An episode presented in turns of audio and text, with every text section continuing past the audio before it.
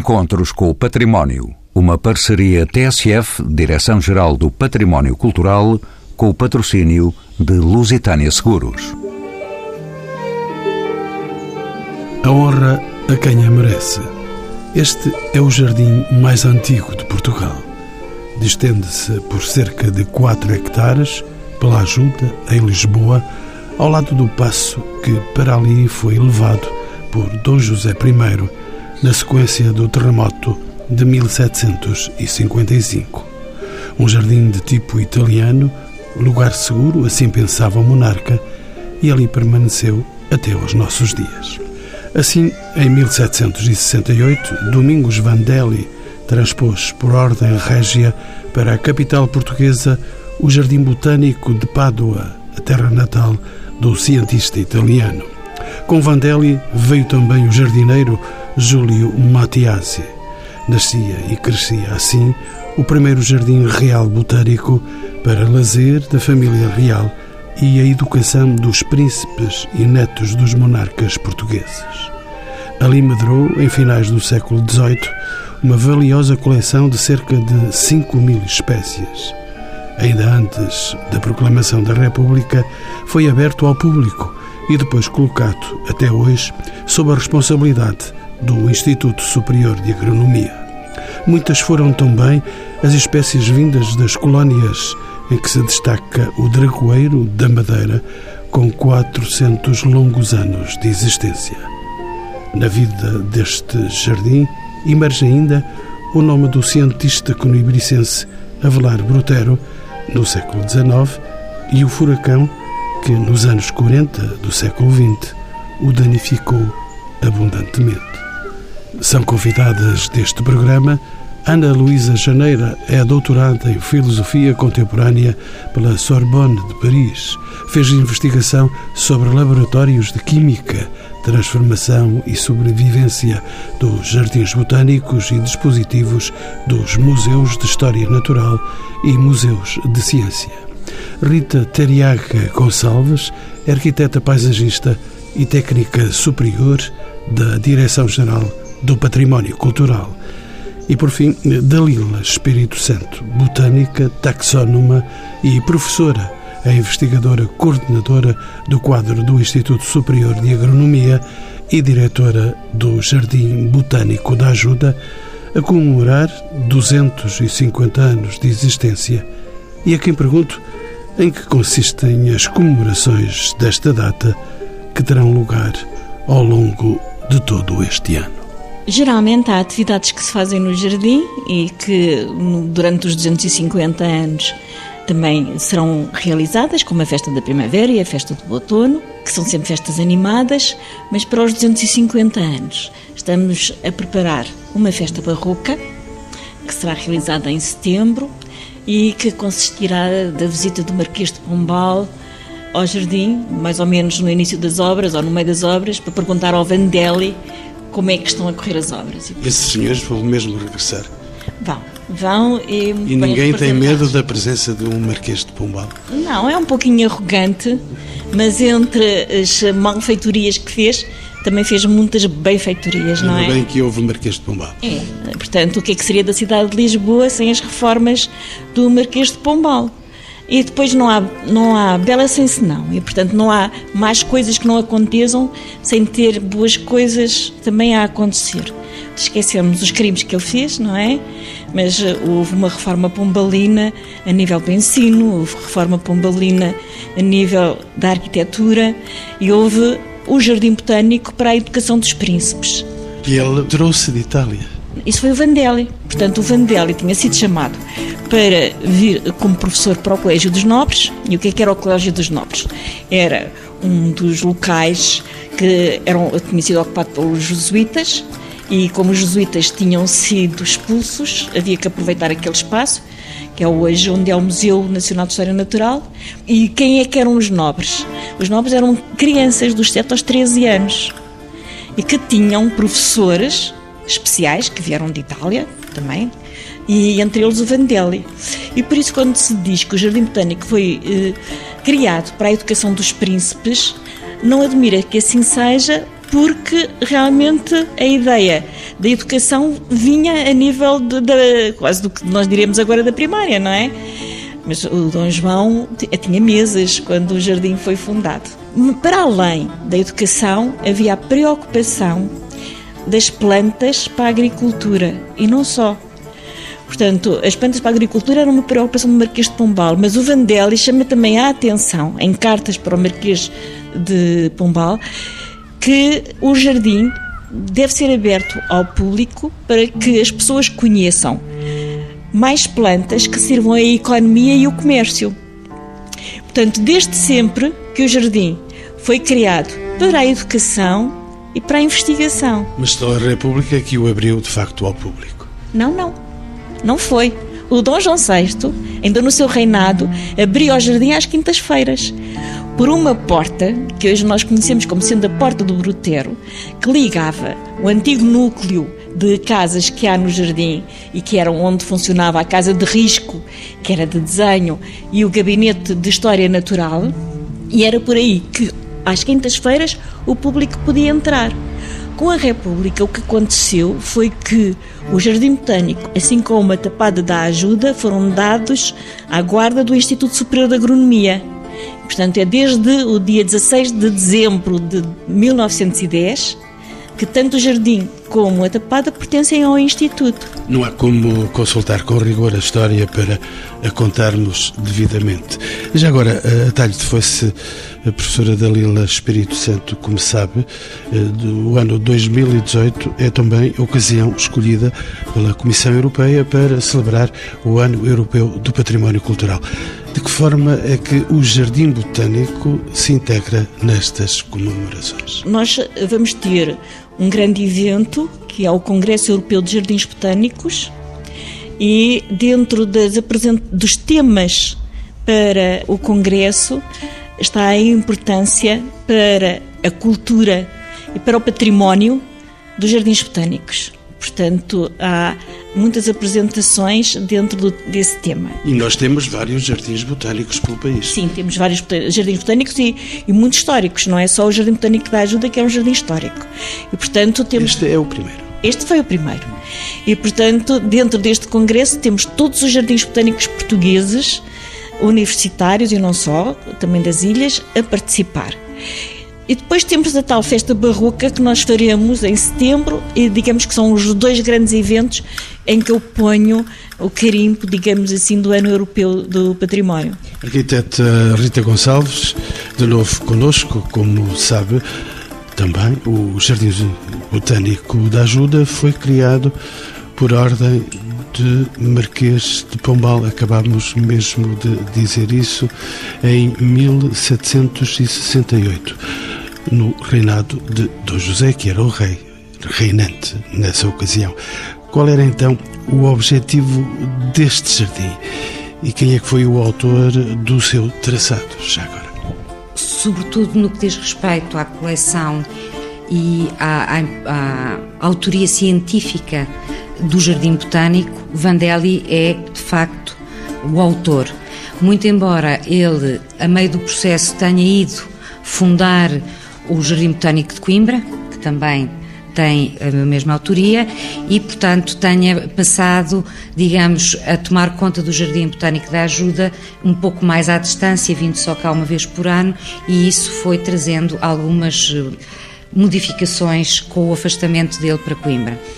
Há alguma discussão no que diz respeito ao traço arquitetónico do jardim, no sentido de que, de facto, os interesses de Vandelli e a formação que ele tinha estavam muito mais ligadas ao conhecimento das plantas, ao naturalismo e à botânica, eh, do que propriamente à arquitetura.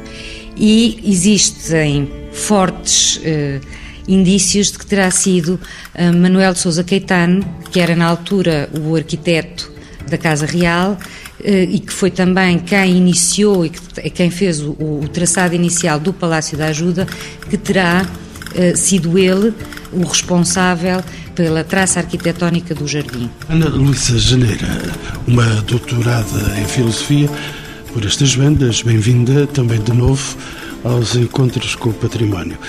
Como sabe, alguns autores consideram a concepção deste jardim como algo anacrónica face aos modelos então vigentes na Europa. Havia discussão sobre estas questões. É assim de facto, ou foi pelo contrário um espaço nascido dos conceitos iluministas destinado à experimentação e à investigação? Este é também a sua vertente filosófica.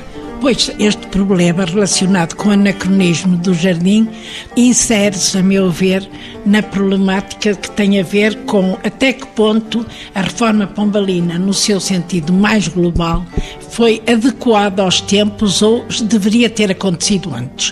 Acontece, no caso concreto do jardim, que há aspectos, nomeadamente no que respeitam à agricultura, e até a capacidade de ele poder prover com plantas, nomeadamente vindas de Pernambuco e de Pará, no Brasil, e dava a, a, sua localização e a sua vertente, isso propiciava, de facto, a criação e a aclimatação de plantas que poderiam ter um impacto no ponto de vista quer da exploração agrícola, quer inclusiva, no, é, temos de pensar que o Marquês pensou uma indústria do anil, relacionada com as plantas do anil que eram cultivadas nas quintas deste jardim e que, por conseguinte, eu não penso que seja um anacronismo. Eu penso é que, dado que ainda não se tinha viabilizado a própria reforma pombalina da universidade, a faceta da investigação estava muito eh, solta e muito, de, eh, digamos assim, dependurada em figuras e não numa instituição que abarcasse esses avanços. Não eram já os conceitos iluministas que estavam a permeabilizar esse pensamento? Sim, mas também eu acho que do ponto de vista do que eu acabo de falar, há o modelo fisiocrático isso é, é, um aspecto que nós temos de nos lembrar, que na altura havia realmente uma tendência, do ponto de vista da própria economia, de salvaguarda e desenvolvimento da agricultura ao serviço da indústria e do desenvolvimento nacional, num conceito até de abundância de floras que não fosse simplesmente as floras locais, daí os processos de aclimatação que existiram neste próprio jardim.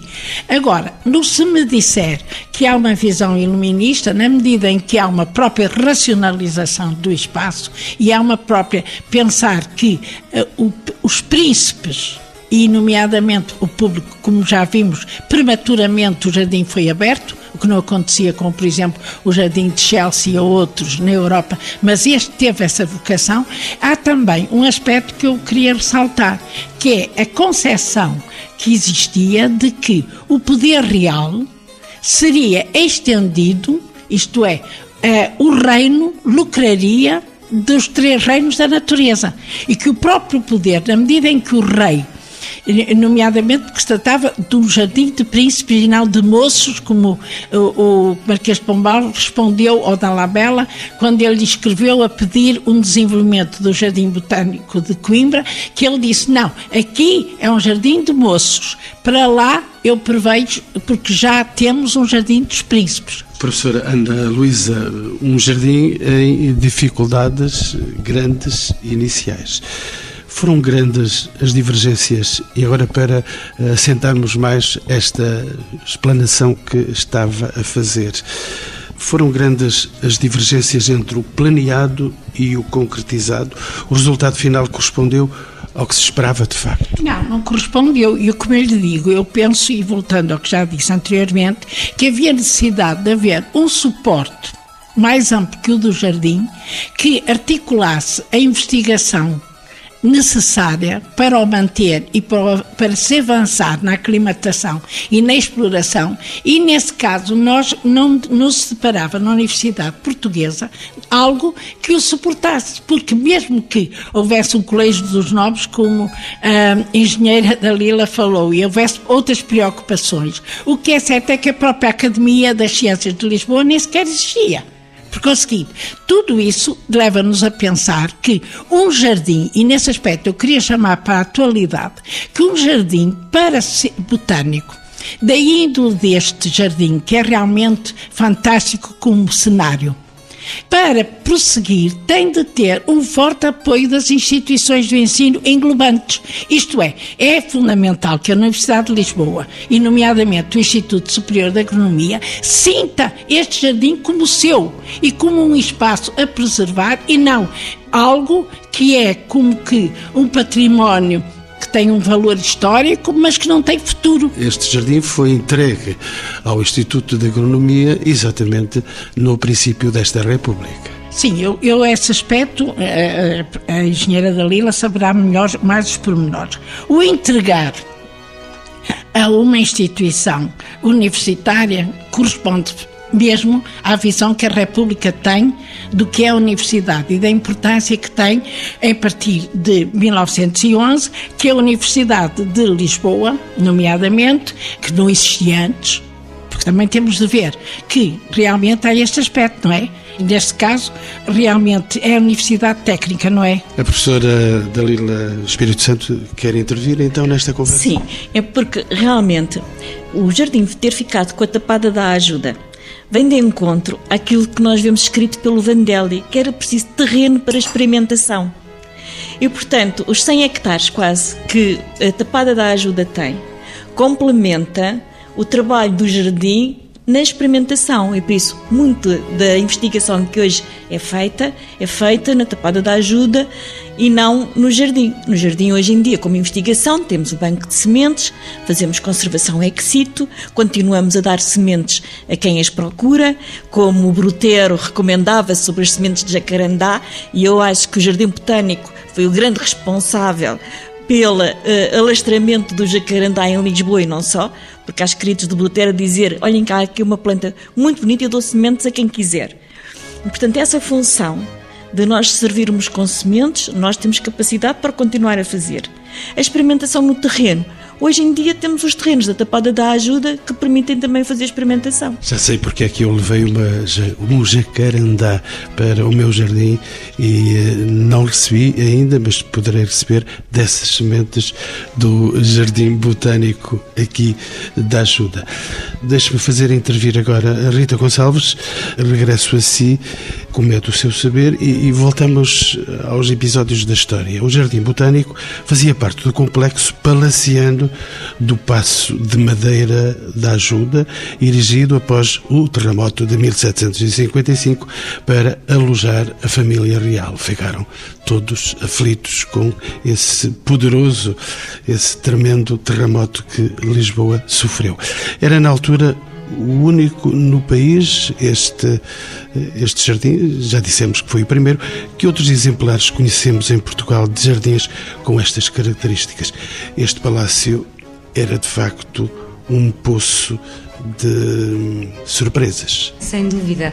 A encosta da ajuda, antes de ser a encosta que hoje conhecemos com o Palácio Real, com a, que nós chamamos a Torre do Galo a Torre do, do Relógio, com o Jardim Botânico, era constituída por uma série de quintas e campos, entre os quais o chamado Passo Velho, a Quinta do Conde de Óbidos, que foram propriedades, todas elas compradas por Dom José, que comprou quase toda esta encosta sul de, de Monsanto. E era sobretudo um espaço alto de onde se poderia fugir eventualmente de um terremoto. Esta compra foi antes, é anterior ao terremoto com uma ideia eh, exatamente de se poder aqui fazer a sé patriarcal, que depois uh, nunca mais se resolvia, e só depois do terremoto em que a família real não estava, de facto, no Passo da Ribeira, estava exatamente aqui em Belém, e tendo sido esta uma das zonas mais poupadas ao terremoto,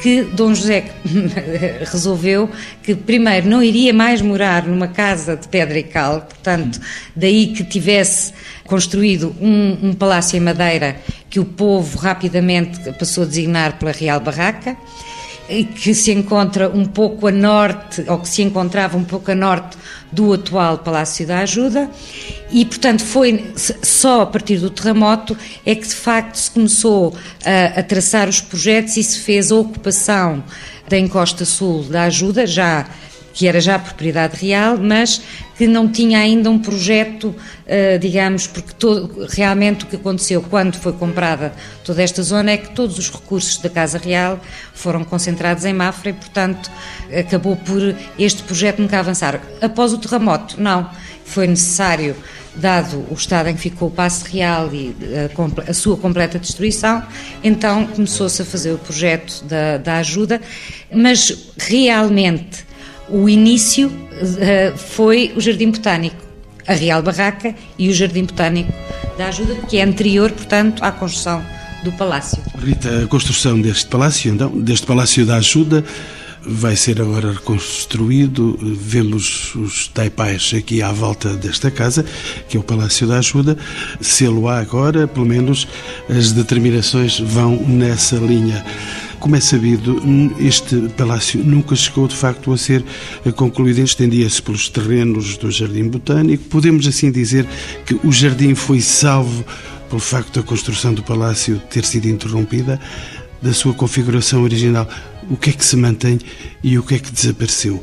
Para todos percebermos. Não, de facto, o palácio foi construído tendo em vista a sua ligação ao Jardim Botânico. O Jardim Botânico era uma pré-existência que se queria ligar ao palácio, ao palácio que se estava a construir. Portanto, a ideia mesmo era prolongar o palácio para Poente e que o palácio ficasse sobranceiro ao Jardim Botânico e, por outro lado, neste corpo, que é aquele que efetivamente acabou por ser construído, estava prevista a construção de parterres para, em direção ao rio, digamos que complanares com o Jardim Botânico da Ajuda. Obra é essa que não foi concluída, como não foi concluída a do Palácio, enfim, eh, são as vicissitudes da história e que fazem dela o ponto de interesse que nós uh, constituímos. Eu, se não se importa, indo um pouco àquilo que um, há bocadinho nós estávamos aqui a, a falar, uma coisa que é muito importante né, quando nós tratamos de património cultural é percebermos que, ao falarmos de um jardim, nós já falámos, e estamos a falar do Jardim Botânico da Ajuda, já falámos das correntes filosóficas, eh, dos problemas sociais e políticos de Portugal, das figuras públicas várias que interviram, da educação de infantes. O que eu quero dizer com isto é que os jardins, como de uma forma geral qualquer imóvel com valor cultural, não são só aquilo que nós vemos ou que tocamos, mas são também todas as histórias imateriais que estão agregadas a esses sítios e que, no fundo, as coisas só servem, são como se fossem as coisas, isto é, as escadas, os caminhos, são objetos que nos trazem à memória uma série de património imaterial que está na nossa história, que está na nossa cultura, inclusivamente, e daí ser tão importante nós conservarmos os próprios sítios. É porque elas trazem, os sítios, as pedras, trazem com elas todas estas histórias e é por isso que é importante celebrarmos 250 anos de um jardim botânico na ajuda. E tantas histórias, e tantos conceitos, e tantos lugares, ainda não falamos dos pavões que se passeiam entre o jardim aqui da ajuda. Mas, eh, Dalila Espírito Santo, vamos lá ver.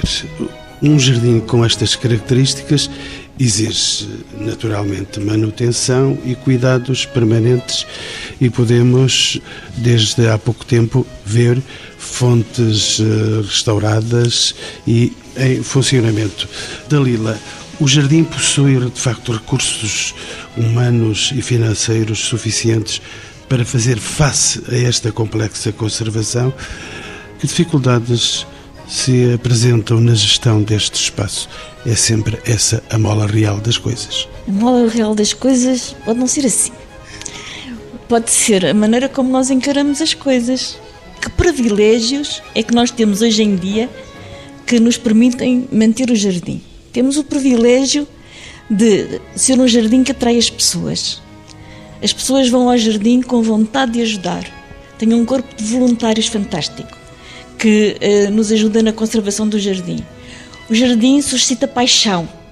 Então os trabalhadores não trabalham. Os trabalhadores acarinham as plantas. Todos os dias se olha para as plantas e se trata as plantas por nossas meninas. olhamos para elas e ver se precisam de alguma coisa. Ainda ontem, eh, uma jardineira à Vera dizia: elas estão sedentas, estão cheias de sede, tenho que as pôr a beber. Portanto, quando me perguntam dificuldades, naquele jardim não há dificuldades. Há uma associação de amigos que é sócia, que paga uma cota e que nos últimos anos, desde 2010, já investiram 150 mil euros no jardim. Portanto, é a Associação dos Amigos que pagou o restauro das fontes, que pagou o, o restauro do pavimento das fontes, que pagou o telhado da, da estufa das avencas, porque gostam do jardim e gostam das atividades que se fazem. Já sei porque assim. é que eles por lá aparecem, porque veem aquele espetáculo fantástico desde o jardim até ao Rio Tejo. É por isso que eles dão tanto apreço a este jardim? Eu acho que não olham tanto para o Tejo, olham para o Tejo, mas o, o Tejo é interrompido por muitas antenas de televisão ainda. Quando, em 1941, houve um furacão que nos fez o favor de derrubar muitas árvores, que eram árvores centenárias, já com 200 anos, foi chamado nessa altura uma pessoa muito importante, que foi o professor Caldeira Cabral e que foi o nosso primeiro arquiteto paisagista. Tinha acabado de vir da Universidade Técnica de Berlim, onde se tinha especializado. Era professor em agronomia e perguntaram-lhe o que é que se devia de fazer no terraço inferior para uh, melhorar o jardim. E diz que ele ficou deslumbrado com a paisagem, com as árvores que ainda tinham ficado, com os jogos de luz e de sombra que se tinham criado e determinou que não se plantassem mais árvores no terraço inferior e que o que havia fazer era restaurar o desenho de bucho, que entretanto tinha desaparecido, tal era o arvoredo. Nós temos pinturas de senhoras de vestido comprido junto da fonte e um arvoredo enorme à volta da fonte e dessa senhora. Portanto, aquilo era um bosque. E foi esse bosque que foi destruído e foi o jardim de bucho que foi restaurado e é por isso que nós temos aquela vista toda. Mas na altura do Caldeira Cabral não havia as antenas de televisão. Senão, eu não sei se ele não teria dito ali embaixo ponha uma fiadazinha de plantas ou de árvores. Professora Dalila, mas como todos sabemos, este lugar muito especial que está a descrever com esses pormenores tão saborosos eh, nascido da vontade em fomentar a aprendizagem e aprofundar conhecimentos. O Jardim Botânico é ainda hoje frequentado, para além dos amigos que por ali passam frequentemente, é frequentado por eh, estudantes e alunos de diversos graus de ensino. Que articulação existe, de facto, entre as escolas e as universidades? Bem, eh, nós temos um serviço de ensino com muitas visitas guiadas mas para mim, realmente a ligação faz-se pela formação de guias. Se passar eh, pelas escolas da universidade que há aqui à volta, incluindo a de veterinária, vê cartazes a anunciarem o próximo curso de guias que começará na próxima sexta-feira. A quem eu ensino botânica e os meus colegas também. E ensinamos botânica e criamos um programa de visitas guiadas ao jardim que vai desde os 3 anos com passeios no jardim de bucho de, de, dos meninos à procura dos príncipes que lá encontram. E que Esse tem... bucho por dois quilómetros que tem de, de, extensão?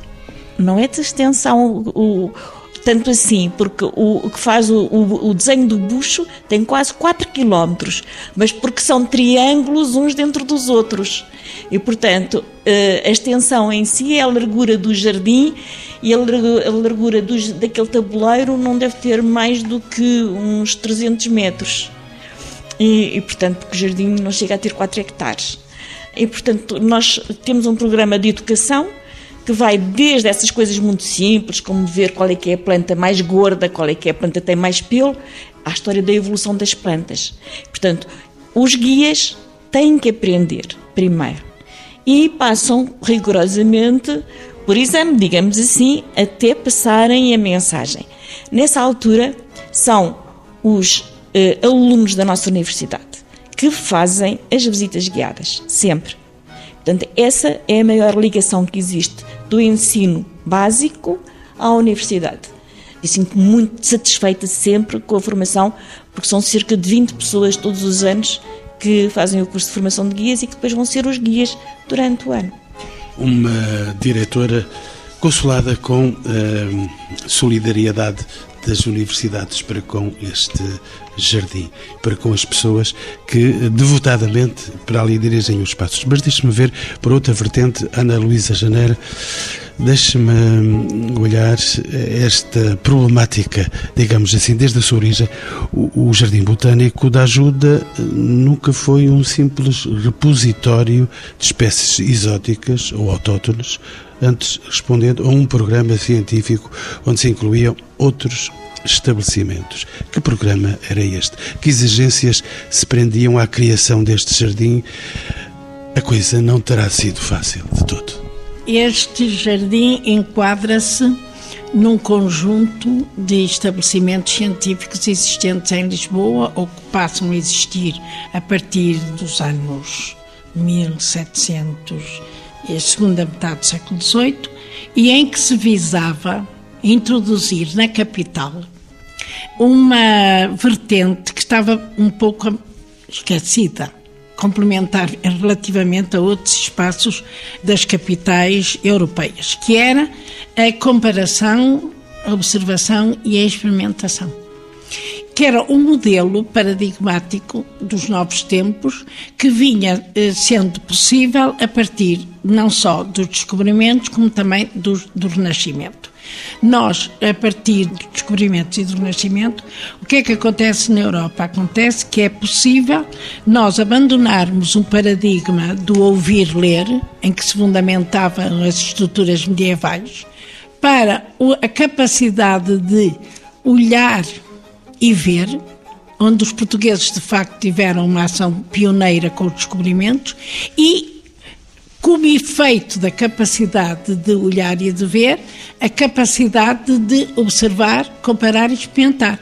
Ora, a instituição que compara a flora e que integra inclusive essa comparação com os próprios fundos de chegadas pelos naturalistas do ponto de vista já da zoologia, é independentemente de não ser para ensino, senão do príncipe e não dos moços, é os estabelecimentos científicos da ajuda. De facto, porque, por um lado, nós temos o Gabinete de História Natural, e, por um lado, temos o Jardim Botânico. E a possibilidade da articulação destas duas instâncias permitem começar-se a desenvolver em, em Portugal uma, um, por um lado, um acolhimento aos materiais que chegam de facto, nomeadamente no, no, caso do Jardim Botânico da Ajuda do Brasil, porque nessa altura é o Brasil que é o grande suporte de, de, do envio pelos naturalistas, não é por acaso que o Alexandre Rodrigues Ferreira, embora seja um professor de Coimbra, vai para o Brasil e, e quando vem, vem para a ajuda, porque é na ajuda que está realmente institucionalizado o conhecimento da flora e da fauna do Brasil. E, por outro lado, nós também temos, e é um aspecto aqui que eu acho importante, a, a capacidade de começar -se a desenvolver algo que é experimentação e experimentação agrícola. Depois de ideias claras e distintas sobre esta questão, dava-me vontade de perguntar à arquiteta paisagista Rita Gonçalves se ela conhece isto não é nenhum exame, mas se ela conhece as variedades raras e singulares deste jardim. Mas pela proximidade que a diretora tem deste lugar, sabe de cor e salteado quantas plantas tem, quais são as mais brilhantes, sabe com certeza. O número de plantas está sempre a variar, porque há umas marotas que resolvem morrer e nós insistimos, e há outras que às duas posteriores desistimos, e com um serviço muito importante que há hoje em dia, que é o Indexémino, que é a, a, possibilidade de troca de sementes entre jardins botânicos para fins científicos, nós estamos sempre a semear novas plantas e às vezes até desejosas de que o canteirinho da plantinha que está fraquinha, que ela morra mesmo de vez, para a substituirmos por outra. Portanto, a tal experimentação de que também se falava continua também nesse campo. E depois há umas velhinhas, de quem nós temos muito carinho, e que as tratamos quase como se elas também tivessem uh, na casa de repouso, como o nosso dragoeiro, que tem muletas para sustentar. Pois era por ele, por ele que eu ia perguntar, porque tanto quanto vi eh, nestas informações mais superficiais que a internet tem, ele terá já a longa idade de 400 anos vindo da Madeira. É tudo verdade? É, é tudo verdade. E ele está, está, muito estragadinho agora. Não diga que está estragado, coitadinho, está velhinho. então, nós, nós com a idade ficamos estragados. Não, são coisas próprias, de, próprias da idade. Às vezes estragamos-nos, mas pronto. Mas estragamos-nos com outras coisas que... Estragam-se novos é, e velhos. É, é, é. É, portanto, ele está com idade, nós damos-lhe suporte, temos muletas, portanto, ele está abraçado por uma estrutura eh, para tentar que ele não caia. É intervencionado várias vezes, ainda o ano passado ele foi limpo, limpo todos os ramos secos, porque caiu, tombou mais um ramo. Mas era um, um dragoeiro frondoso, o maior de Portugal, tinha 23 metros de copa e tornou-se o logotipo do jardim. Realmente, ele faz parte de um conjunto de sete dragoeiros que, com carta régia, vieram da Madeira. Mas também o que é muito interessante é que estas formas semi-hemisféricas não são próprias da Madeira, são é próprias de Cabo Verde. Ou seja, aquele dragoeiro já tinha ido de Cabo Verde para a Madeira e depois foi trazido da Madeira para Portugal, porque recentemente estas formas que nós vemos aqui no Jardim Botânico de Lisboa, nas próprias ruas da Madeira, são a Dracena draco, espécie cabo-verdiana. E, portanto, é interessante também perceber que até há, há, tantos anos atrás já havia este interesse de levar plantas de um lado para o outro, porque seguramente que este dragoeiro não era autóctone na Madeira. Não me diga que este dragoeiro, que este dragoeiro hum, dá como fruto dragões, é isso? Não. Conta a história que os eh, dragões existiam nas Ilhas das Canárias. A gente sabe que existem. Ah, pois, mas esses do Porto a gente vai esquecer. e então, são as histórias que se contam é que quando as primeiras pessoas que entraram nas ilhas viram os dragões, atiraram todos a matar. E eles levantaram um voo e por cada pingo de sangue caiu na terra nasceu um novo dragoeiro. Isto é uma das histórias que se conta. A outra é realmente aquela forma flamejante que as rosetas do dragoeiro têm e que parecem labaredas a sair da boca de um, de um dragão. Seria uma conversa infinita esta que poderíamos eh, estabelecer aqui entre a diretora e o próprio Jardim Botânico da Ajuda. Mas deixem-me terminar o programa porque tenho ainda mais duas questões para estas minhas brilhantes três convidadas. Ana Luísa Janeiro andou pelo mundo da filosofia, já o dissemos, andou a ensinar filosofia das ciências pelo Brasil, pela Argentina, pela França. Agora deixa-me perguntar, no ano europeu do património cultural que celebra este ano, é importante conhecermos este espaço que novas razões teremos para visitar o Jardim Botânico da Ajuda, para constituir essas filas imensas que viu entrarem para dentro do jardim? Eu penso que uma das razões pelos quais, eh, do ponto de vista até filosófico, se impõe o conhecimento deste jardim é para que nós consigamos perceber melhor o paradigma eh, cultural e científico do século XVIII. Isto é, termos a possibilidade de ver como é que ele gerou uma instituição deste tipo e como essa instituição evoluiu até aos nossos dias. E o diálogo entre a filosofia e a arquitetura paisagista, eh, Rita Gonçalves, coloco-lhe a mesma questão. Há boas razões para uh, subirmos esta colina da ajuda e visitarmos o Jardim Botânico da ajuda? Há, há todas as razões.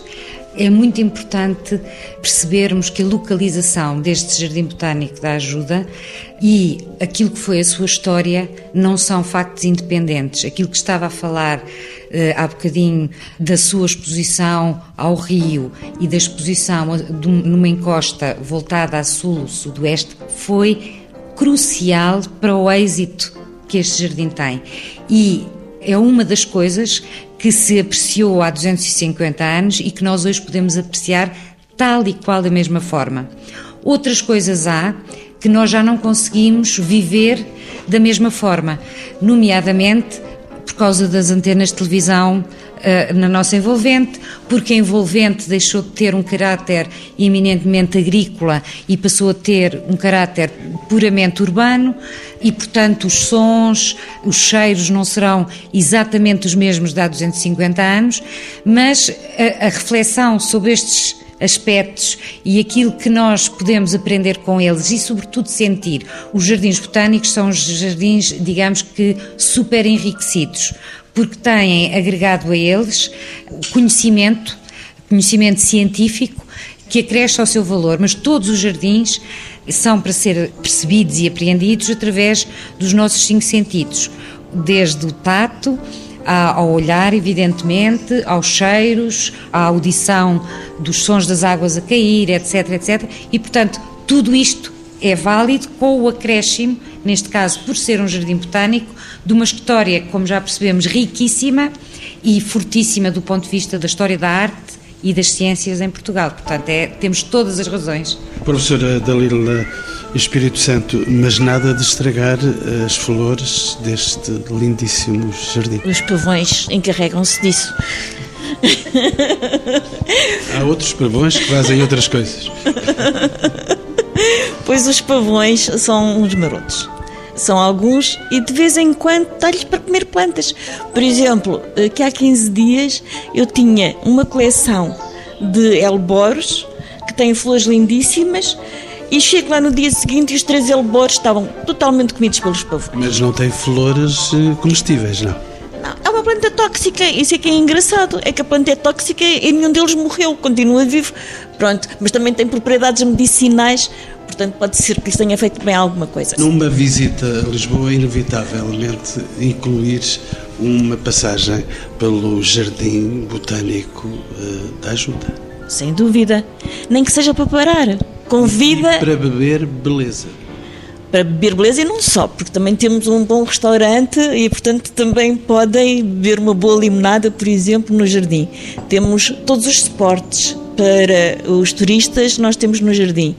E, portanto, é um convite permanente as pessoas poderem entrar no jardim apesar de haver um pormenor que às vezes me falha, é que eu gostava de ter mais tempo para falar com as pessoas. Porque é uma, é, o jardim para ser vivido totalmente, tem que se perceber o jardim e porque é que ele está assim. E por isso eu incito tanto às visitas guiadas, porque tem que se falar de história, sempre. É um jardim de hoje, construído como antigamente, pelo qual passaram 250 anos de que todas aquelas pedras são testemunho. E, portanto, há imensas histórias que se podem contar e que leva a que as pessoas fiquem sempre mais gratas, digamos assim, perante o jardim. E se me permite, e para terminarmos, deixarmos com ternura algumas falas às flores. Às flores que agora estão a aparecer. Temos muitas flores no jardim este ano. Espero que o orçamento dê para ter mais flores ainda, independentemente da coleção botânica, porque houve uma coisa que eu acho que, que não falámos e que era importante, é que o jardim tem dois... Estamos mesmo a terminar. É? Então, nós temos um terraço inferior com um desenho de busto, temos um terraço superior com uma coleção botânica que é preciso preservar.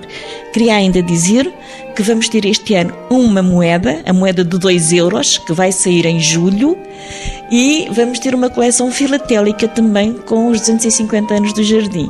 Portanto, há muitos motivos para que os 250 anos fiquem na memória das pessoas.